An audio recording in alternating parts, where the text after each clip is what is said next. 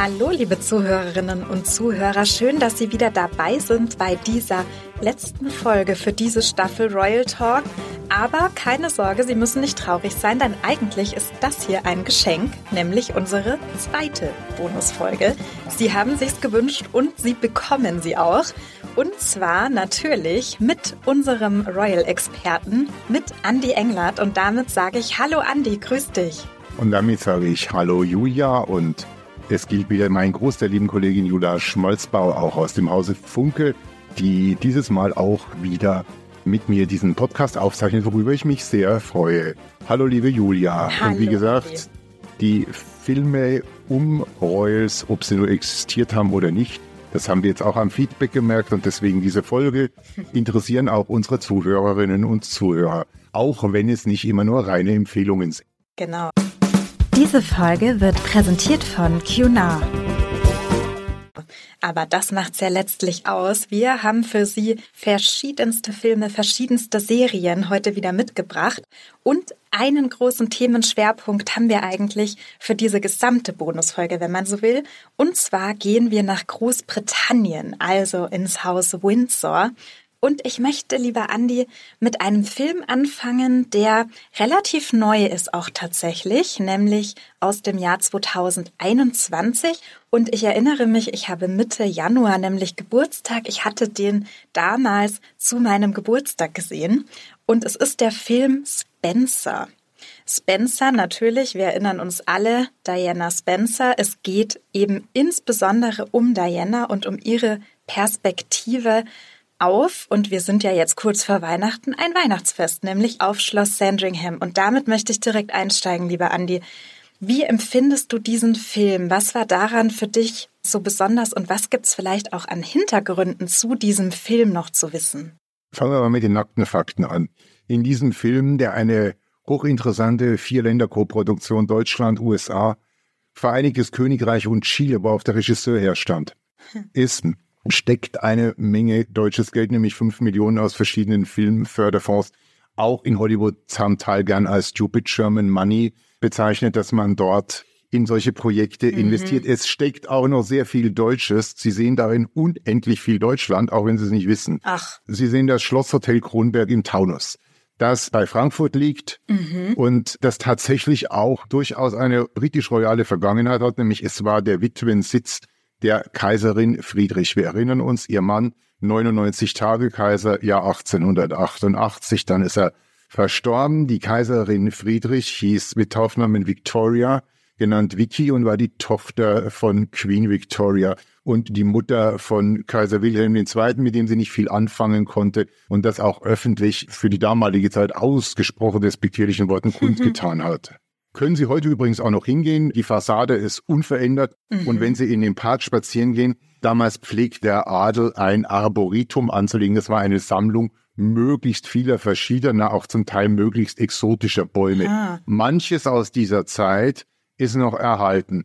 Dann sehen Sie auch noch das Schloss Nordkirchen im Münsterland und Schloss Marquardt, das auf der UNESCO-Filmstadt Potsdam steht. Da ist im Prinzip weitgehend gedreht worden. Ich finde das ganz interessant. Denn wir gehen ja davon aus, es ist eigentlich in Sandringham. Mhm. Warum ist es nicht in Sandringham? Klar, das ist heute noch im Besitz des Königshauses.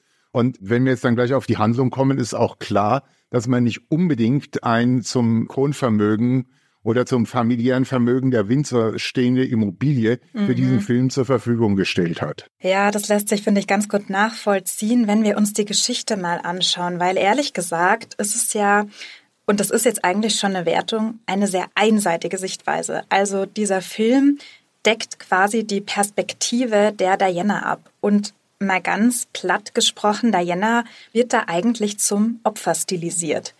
Wie schätzt du das ein, lieber Andi? Geht's dir da ähnlich? 100 Prozent. Man sollte vielleicht den Leuten, die es noch nicht gesehen haben, mal so kurz ein paar Eckdaten mitgeben. Es spielt 1991, etwa zehn Jahre nach der Hochzeit von Charles und Diana. Die äh, Söhne sind geboren, die Ehe hat Risse.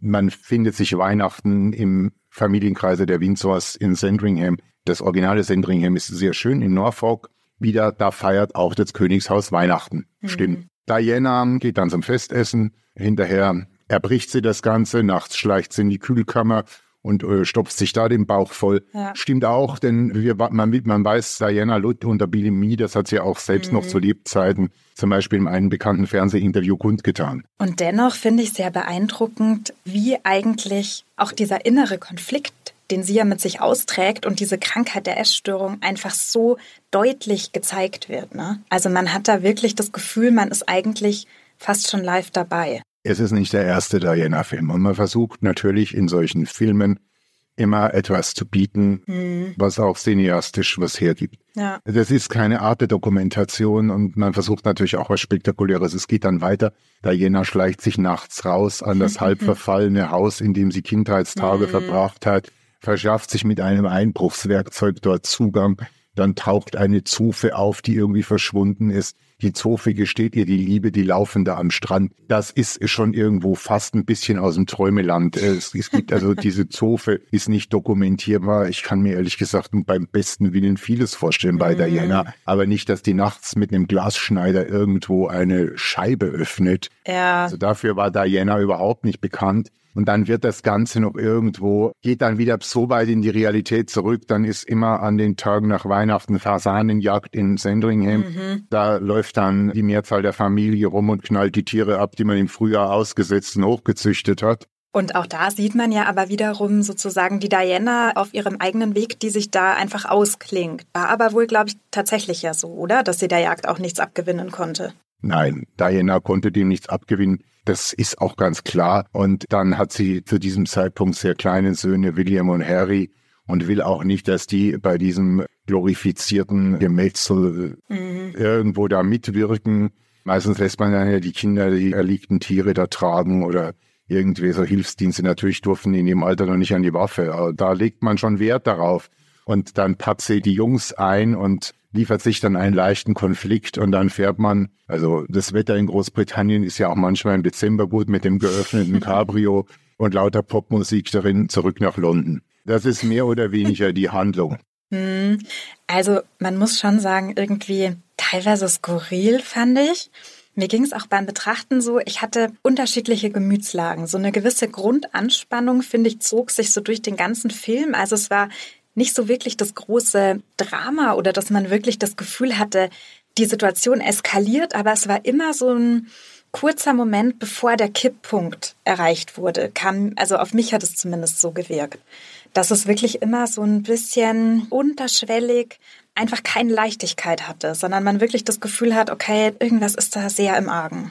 Naja, man muss natürlich sagen, es ist ein bisschen schwierig, weil Diana ja zu Liebzeiten vieles mitgeteilt hat. Erstens in dem Buch. Hm. Andrew Morton hat sie ja schon etwa zu dieser Zeit Bänder zugespielt, wo sie ihr Herz ausgeschüttet hat. Ja. Dann das Interview mit Bashir, dann verschiedene Äußerungen, die sie im privaten Umfeld getan hat. Man muss da immer vorsichtig sein, wenn Menschen nicht mehr leben, die bekannt waren hatten sie ganz viele beste Freunde, die ganz viel von diesen Verstorbenen gewusst haben und Klar. jeder war der Vertraute. Da muss man auch Abstriche machen. Das ist in diesem Film nicht unbedingt jetzt so mhm. gesucht worden. Schlussendlich ist es auch so, ich glaube, dass Diana sich so auch nicht schlussendlich hätte sehen wollen. Sie steht dann, du hast vorhin das Wort gesagt, du Opfer, wir wissen ja Jugendsprache, du Opfer ist ja schon fast so ein Schimpfwort. ja. Ja. Dass man eigentlich sagt, das ist eine Frau, die ihre Impulse irgendwo hat, ihre Emotionen, mhm. die sie irgendwie ja. übermannen. Die sich auch nicht unter Kontrolle hat irgendwie, ne? Also auf so für ganz verschiedenen Ebenen, fand ich. Ich sag mal so, dass wenn wir mal zurückgehen in Diana im Film, es ist wunderschön, es ist der erste Film, zeigte, die hieß die Romanze von Charles und Diana und zeigte die wunderschöne Catherine Oxenberg, bis dahin bekannt aus, in, je nachdem in welchem Land sie es gesehen haben, Dynasty oder der Denver Clan. Ochsenberg sah aus wie Diana. Vielleicht sogar noch einen Ticken besser. Das ist wirklich richtig irre, muss ich sagen. Also, falls Sie, liebe Zuhörerinnen, diese Frau gerade nicht zuordnen können, bitte tun Sie mir einen Gefallen und suchen Sie nach Bildgegenüberstellungen mit der realen Diana, es ist fast verrückt, ehrlich gesagt. Man könnte denken, das sind bei der Geburt getrennte Zwillinge oder steht eigentlich ein Spiegelbild dem anderen gegenüber. Das ist wirklich richtig skurril. Ja, man muss jetzt noch sagen, Catherine Oxenberg ist auch mit dem rumänischen Königshaus verwandt. Also so ein bisschen royales Blut hat sie auch. Mhm. Aber man kann natürlich sehen, damals begann das. Dieser Film ist relativ früh gedreht. da war für die Öffentlichkeit bei Charles und Diana in den 80er Jahren noch alles in Butter.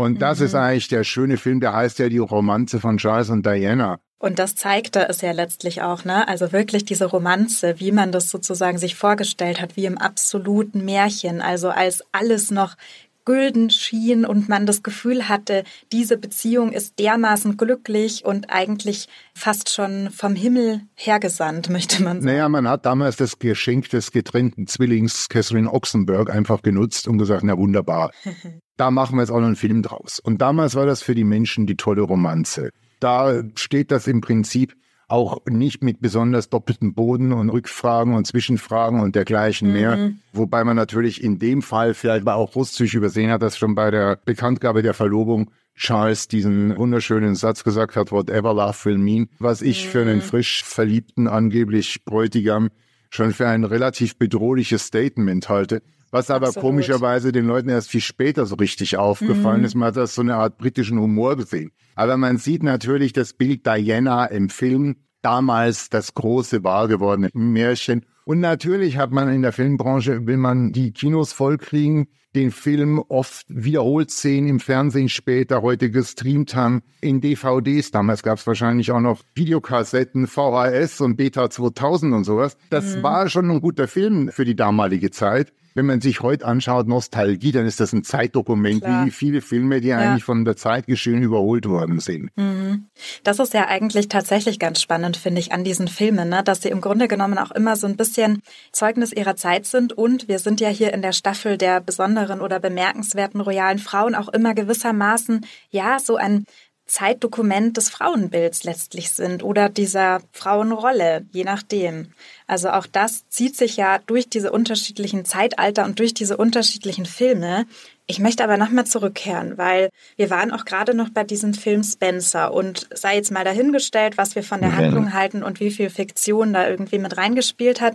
Was finde ich da sehr bemerkenswert ist, ist tatsächlich die Darstellerin, nämlich Kristen Stewart, die Diana verkörpert und von der ja letztlich dieser Film absolut lebt. Also die ja es schafft, finde ich, auch mit kleinsten Mimiken, mit einfach winzigen Gesten, Emotionen zu transportieren und gleichermaßen diese innere ja, Zerrissenheit vielleicht auch auf die Leinwand zu bringen, die man immer so ein bisschen hineininterpretiert, ja auch in Diana. Wie geht's dir damit? Natürlich, muss man sagen, die gebürtige Kalifornierin Kristen Stewart, die ja durchaus eine ausgebildete Schauspielerin ist, hat sich vier mhm. Monate allein Sprachunterricht geben lassen, um den britischen Akzent zu lernen. Und sie hat sich eine Menge Dokus angeschaut, auch die Serie The Crown, ob das jetzt so zielführend war, da können wir später nochmal drüber reden. Ich wollte gerade sagen, zu der kommen wir auf jeden Fall gleich. Ist ja auch definitiv ein Kassenschlager, wenn man so will. Für Kristen Stewart hat das ja bis zu einer Oscar-Nominierung geführt.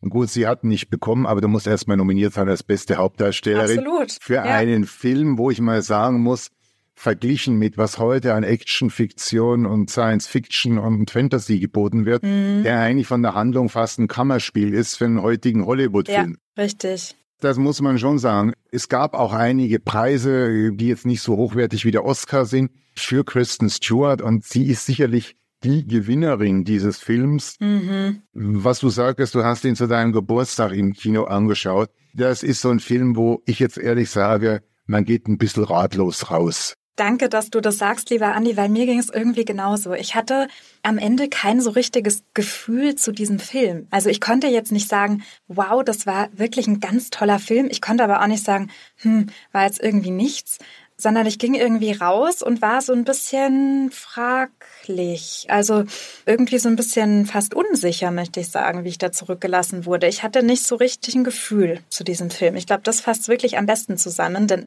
passiert in diesem Film ja fast nichts. Naja, um, man muss jetzt mal sagen, die Regisseure, man ist ja im britischen Königshaus nicht sehr prozessfreudig. Also die Royals der Hauptlinie, wo also schlicht Charles dazugehören, die damals noch lebende Queen Elizabeth, die natürlich auch vorkommt, die heute erwachsenen Söhne von Diana. Man ist schon gewohnt, einiges zu schlucken und bei diesem Film ist es natürlich mhm. auch ganz klar, dieser Film ist Fiktion aufgebaut auf lebenden oder nicht mehr lebenden Vorbildern. Schlussendlich sage ich mal so, es ist für mich auch noch ein Versuch, einen Diana-Film zu machen, der eigentlich zu, ein zu diesem anders ist, ne? Zeitpunkt, man darf sich auch nicht falsch vorstellen. Beim Tod von Diana war die ganze Welt in Aufruhr. Äh, Milliardenpublikum sah die Trauerfeier. Mhm. Diese Single England's Rose, die dann Elton John noch mal aufgenommen hatte, wurde damals als Single-CD die bestverkaufte der Welt. Man hat das auch gemerkt. Ich sag's mal so, für mich gibt's einen schönen Gradmesser. Ich bin gerne in England und in England gibt es in jedem Ort Charity-Shops und da stiften Menschen, Menschen irgendwelche Dinge, die sie nicht mehr brauchen aus ihrem Zuhause. Und Ehrenamtliche verkaufen die, das Geld geht dann an unterschiedlichste soziale Zwecke, Hospize, Kinderhilfe und so weiter. Und wenn man so in den letzten Jahren in diesen Shops war, dann merkte man zum Beispiel bei diesen ganzen Büchern auch so Prachtbildbände oder so Devotionalien wie was weiß ich, Kissendeckchen, irgendwie solche Sachen. Auch relativ viele Diana-Souvenirs, die aber auch teilweise nicht mal sehr viel mehr als ein, zwei Euro erbrachten. Wir leben auch, glaube ich, in einer schnelllebigen Zeit und Ja, die bleibt auf ihre Weise schon unvergessen. Aber das ist mittlerweile so jemand, der ist in die Kategorie, ich bin früh gestorben und deswegen lebe ich im Kreise der Mythen, so James Dean, Marilyn Monroe. Menschen, die eigentlich starben oder verunglückten oder unter mysteriösen Umständen zu Tode kamen, als sie noch, ich sage mal, in der Blüte ihres Lebens, ihrer Schönheit, einer gewissen Jugend standen. Ich sage mal so, die bildschöne Liz Taylor erreichte ein beachtliches Alter und zum Schluss hat man mal eine übergewichtige Frau gesehen, die dann im Rollstuhl saß, die krank und traurig war. Das ist halt, Liz Taylor blieb ein Superstar und bleibt unvergessen, aber man hat so Bilder in den Augen, die du hast du bei Diana nicht und bei den anderen auch nicht. Nein. Und da hat man versucht, in dem Film vielleicht nochmal irgendwo das mitzunehmen, die da früh gestorbene, auch nie alt gewordene Diana. Ja, das finde ich ist ein ganz schöner Satz. Ne? Also da ist auch die Zeit dann ein bisschen stehen geblieben oder zumindest dieses Bild von Diana, wie man sie so erinnert, einfach stehen geblieben. Du hattest aber vorab was gesagt, was ich gern aufgreifen möchte. Und zwar, lieber Andi, dass das Königshaus in Großbritannien eben A nicht klagefreudig ist oder andererseits solche Filme auch unkommentiert lässt in der Regel. Und es bringt mich zu einem anderen Film und einer anderen natürlich großen Frau und großen Figur. Ich spreche von The Queen, die ja von Helen Mirren verkörpert wird. Kannst du uns da noch mal so ein bisschen mitnehmen, mal abgesehen natürlich, dass Helen Mirren auch in den Adelsstand erhoben wurde. Hat es vielleicht sogar irgendwas zu tun mit diesem Film? Ja gut, das ist etwa zehn Jahre nach dem Tod von Diana erschien dieser Film The Queen. Die Queen wurde dargestellt von Helen Mirren und war auch optisch nahe an der Queen. Nicht so nah wie Catherine Oxenberg an Diana, aber doch relativ nahe. Ja. Der Rest der Darsteller, die die königliche Familie darstellen sollten, über die äh, hüllen wir jetzt mal den Mantel des Schweigens, die sahen denen weder ähnlich, noch haben sie wirklich eine besondere Bedeutung. Das ist ein Film, der steht über einzig und allein die Queen und Helen Mirren liefert da ein Glanzstück. Nun muss man sagen, das sind historische Fakten. Es geht hier um einen relativ kurzen Zeitraum. Da hat man im Prinzip diese Zerrissenheit und diese Lähmung im Königshaus. Ich weiß, ich bin damals auch gefragt worden bei einem Fernsehinterview, und ich gesagt habe, die Queen und ihre Familie haben nicht gewusst, wie man in so einem Fall, wenn eine geschiedene Schwiegertochter Ja. mit Ende 30 tödlich verunglückt reagieren soll. Man hätte wahrscheinlich für alles, einschließlich eines Nuklearwaffenangriffs aus Großbritannien, vorgeformte Pläne. Irgendwelche Pläne aber gehabt, dafür nicht. Aha. Und das ist eigentlich das, was dieser Film aufgreift. Die Queen, einerseits die Königin, andererseits die Frau. Dann ist in Balmoral, fährt er mit dem Land Rover raus. Das ist zum Beispiel so ein Beispiel. Der bleibt dann liegen, dann verständigt sie, dann sagen die, ja, das liegt da und daran, sagt sie, nee, es liegt da und daran, ich weiß es, ich bin Mechanikerin. Das stimmt zum Beispiel auch, weil die Queen Ja. wirklich im Zweiten Weltkrieg so eine Ausbildung als ne? LKW-Mechanikerin gemacht hat. Ob die Queen in den ausgehenden 90ern zu solchen Diagnosen, gut, das war ein alter Landrover, der ist technisch einfach, noch in der Lage war, weiß man nicht. Aber man hat in diesem Film relativ wenig versucht, Effekte im Showbusiness-Genre zu setzen, sondern man hat eigentlich versucht, Dialoge in einem Familienkreis und die Gedanken und das Verhalten einer Frau, nämlich der Queen, so darzustellen, wie es möglicherweise oder mit hoher Wahrscheinlichkeit Mhm. war.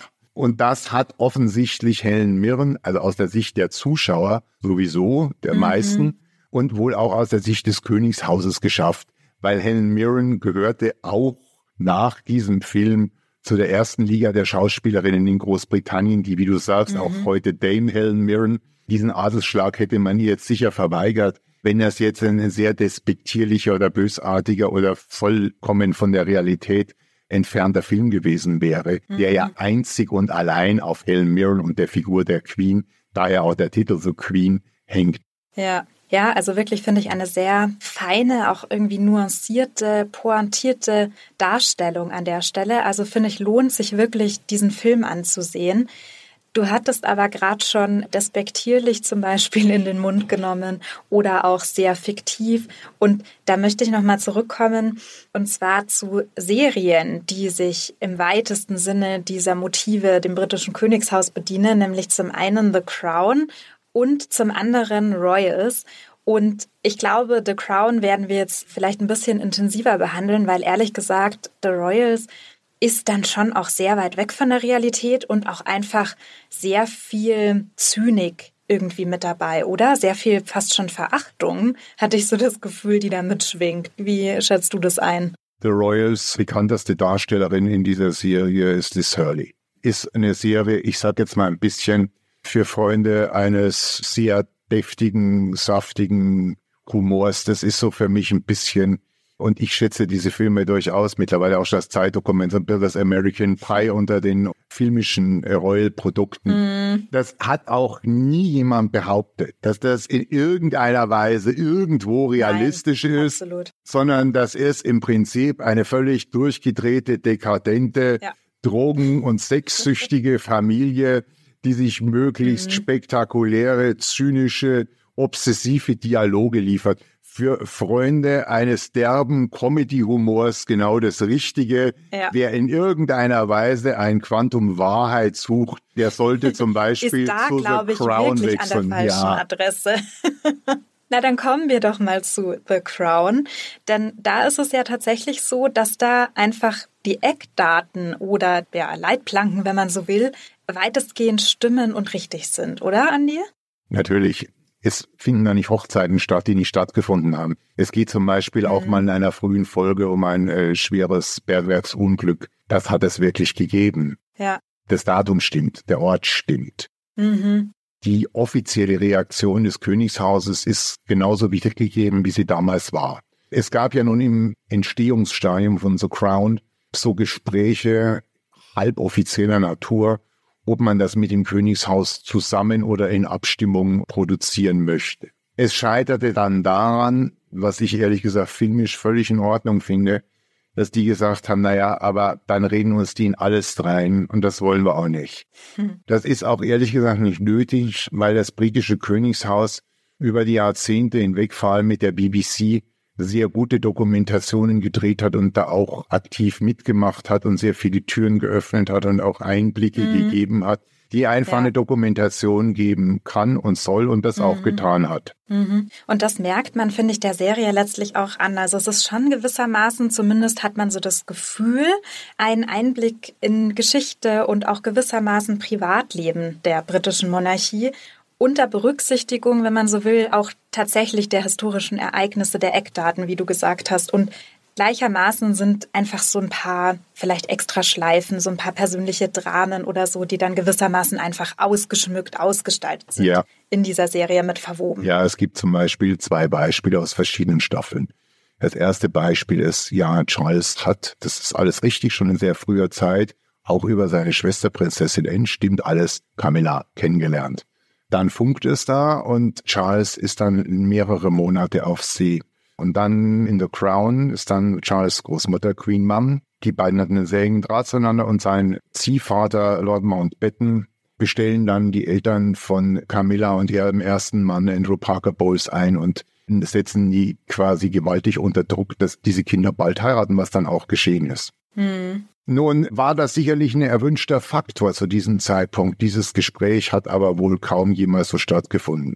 Noch deutlicher ist aber dann in der späteren Staffel, dass man Prinz Philipp zu Lady Mountbatten, eine Generation jünger, die nur eine Freundin mhm. war, die mit ihm auch den Kutschensport betrieben hat, die immer sozusagen zum erweiterten Familienkreis bei Goethe hätte man von Wahlverwandtschaften gesprochen gehört hat. Ja. Auch von der Queen und dem Rest der Familie auch immer eingeladen und zu allem Möglichen wurde das hat man dann so mehr oder weniger hingedreht, dass da eigentlich eine amoröse oder sexuelle Beziehung mhm. bestanden hat. Ja. Da war man, war man relativ sauer, weil man gesagt hat, nein, das entspricht in keiner Weise den Fakten mhm. und da muss ich sagen, da schenke ich dem Ganzen auch Glauben. Warum? Bei vielen anderen Sachen, wo ein gewisses Wahrheitsquäntchen dran war, hat man gar nie was gesagt. Nur hier weiß man, das hat für Verärgerung gesorgt und da gehe ich halt davon aus, mhm. es dient erstens mal, um ein bisschen Feuer in die Handlung reinzubringen, A, und Klar, so eine Affäre ist natürlich auch einfach ein spannendes Element, Richtig. was man dann frei einstreut an der Stelle. Und B, man wollte natürlich mit jeder neuen Staffel, das ist ja, läuft ja zum großen Teil erstmal über Streamingdienste, da genau, muss man auch so Geld es, verdienen ja. und das ist nicht so, dass es ein Fernsehprogramm gibt, wo das halt läuft und alle haben es angeguckt, wie das mal vor 50 Jahren war, sondern man bringt natürlich immer wieder eine Diskussion rein. Und das ist dann toll, wenn vor allem die englischen Boulevardzeitungen das tagelang in epischer Breite gedruckt und online behandeln. Ich denke, das ist dann auch so ein Geben und Nehmen, wobei man zur Ehrenrettung sagen muss, die Macher dieser Serie The Crown werden nicht müde und das ist auch völlig richtig zu betonen, es ist Fiktion basierend auf realen Handlungen und Personen. Mhm. Das darf man auch, wenn man sich das anschaut, nicht vergessen und so gesehen kann man dann auch durchaus solche Ausrutscher relativieren und sie finden auch überall, wenn sie es ganz genau wissen wollen, im Internet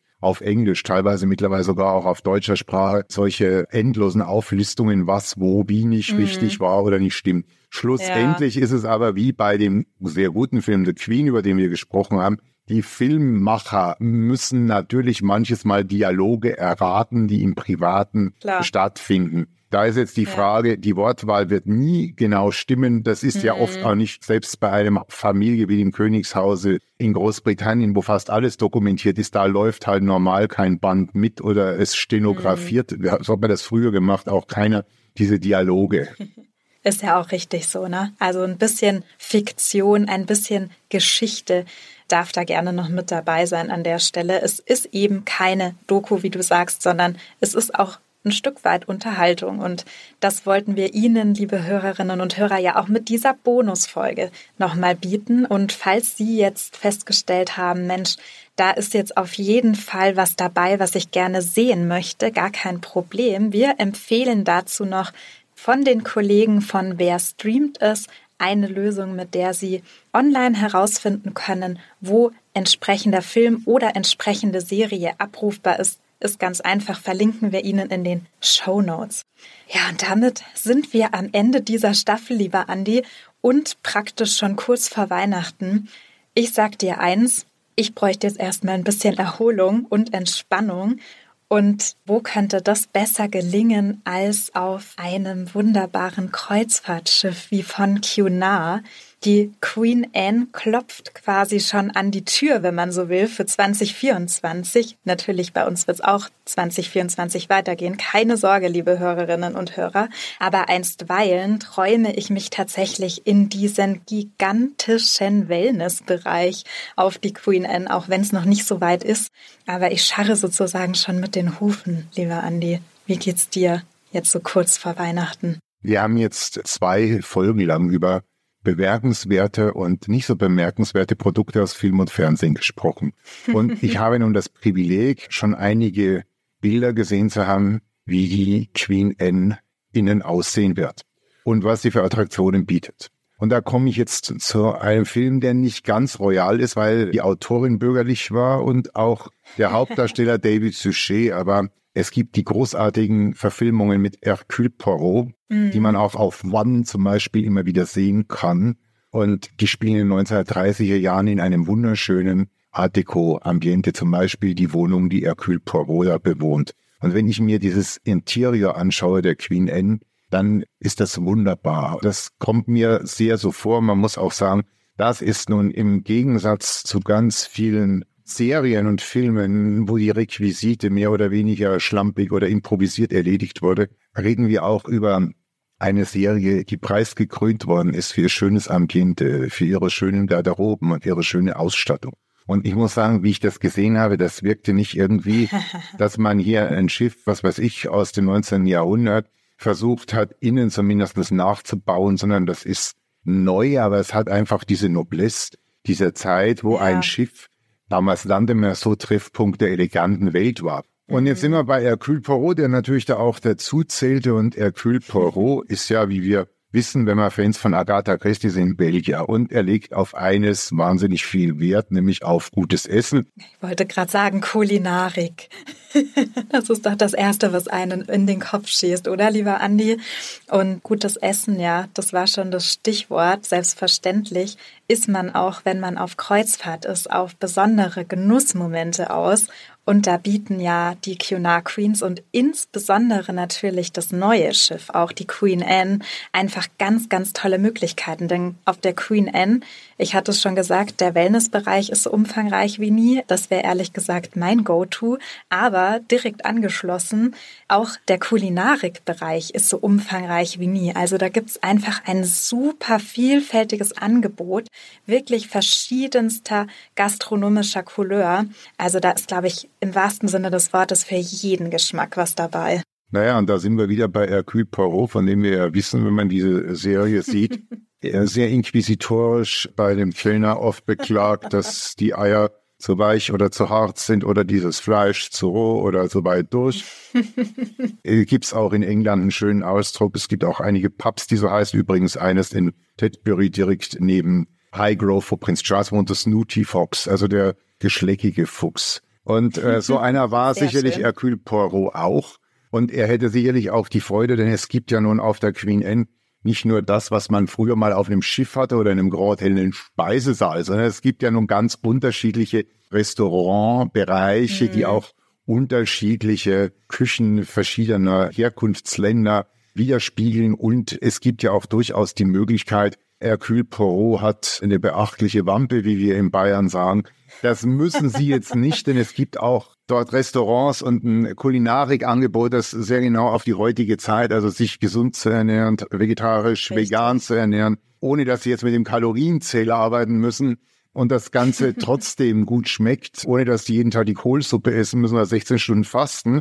Das ist wunderbar. Und ich habe irgendwie, wie ich diese Bilder gesehen habe, mir gedacht, da hätte wahrscheinlich der gute Hercule Poirot auch seine helle Freude gehabt. Und nun können wir den Kreis schließen, denn wir wissen ja auch, dass zum Beispiel diese Serie vor allem von der Queen, der Verstorbenen und auch ihrer Mutter Queen Mom und auch ihrer Schwester Prinzessin Margaret extrem gern gesehen wurde, wo genau David Suchet den Poirot spielt und in diesem wunderschönen Art Deco Ambiente in London lebt und auch reist oder in Häusern Morde aufklärt, Verdächtige einvernimmt oder dergleichen mehr.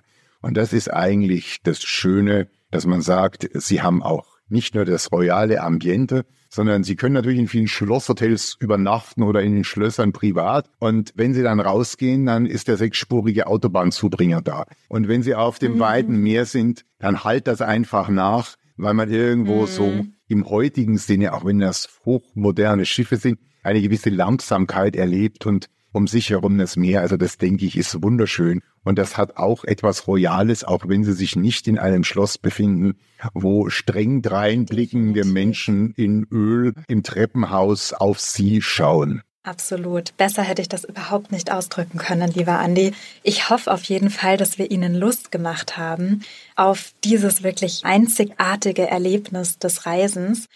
Letztlich haben Sie ja die Wahl, so wie immer bei QNA und natürlich auch, was unsere Empfehlungen in Film und Fernsehen anbetrifft. Wir sind mit dieser zweiten Staffel damit am Ende und somit bleibt mir nur zu sagen, vielen Dank an Sie, liebe Zuhörerinnen und Zuhörer und Abonnieren Sie diesen Podcast, das ist ganz wichtig, dann erfahren Sie auch, wann es weitergeht. Wir verabschieden uns jetzt nämlich erst einmal in die Winter, in die Weihnachtspause. Wann immer Sie uns hören, wir wünschen Ihnen auf jeden Fall ein frohes Fest. Kommen Sie gut ins neue Jahr 2024. Und mir bleibt damit nur noch zu sagen, ein herzliches Dankeschön auch an dich, lieber Andi, um im Bild zu bleiben. Es war mir ein Fest. Liebe Julia, das kann ich nur zurückgeben. Auch ich bedanke mich herzlich bei dir für dieses wiederum sehr kurzweilige Gespräch, liebe Zuhörerinnen und Zuhörer. Wir haben jetzt einige Folgen unseres Podcasts in diesem ablaufenden Jahr 2023 aufgenommen und wir freuen uns auch über ein reges Interesse und sehr viel positives Feedback. Bitte bleiben Sie uns gewogen, kommen Sie gut ins neue Jahr, bleiben Sie gesund und wie unsere Freunde im britischen Königshaus sagen würden, may all your dreams come true. Alles Gute und eine gute Zeit.